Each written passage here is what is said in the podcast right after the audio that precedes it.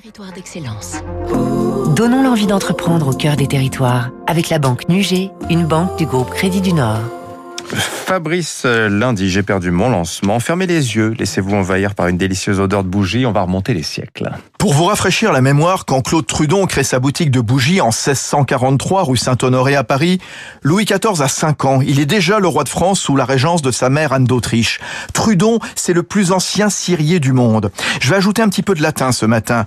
Deo regique laborant. Elle travaille pour Dieu et le roi les abeilles, manufacture royale, fournisseur de l'empereur Napoléon, la manufacture installée depuis 1901 à Mortagne-au-Perche dans l'Orne a traversé plus de trois siècles. Trudon, ce sont des bougies de luxe, des cierges et désormais des vaporisateurs vendus sur tous les continents avec des boutiques à Londres, New York et Séoul.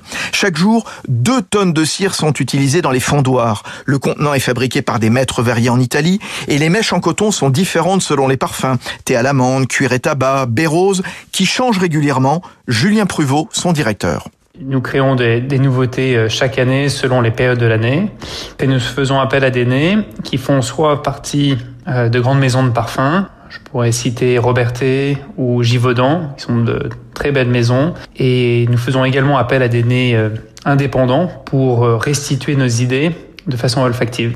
Et pour des raisons environnementales, Trudon va cette année totalement bannir la cire d'abeille présente en quantité marginale. D'ailleurs, la célèbre maison verse des fonds pour la protection de l'abeille noire de l'Orne menacée par l'agriculture intensive. C'était Territoire d'excellence sur Radio Classique.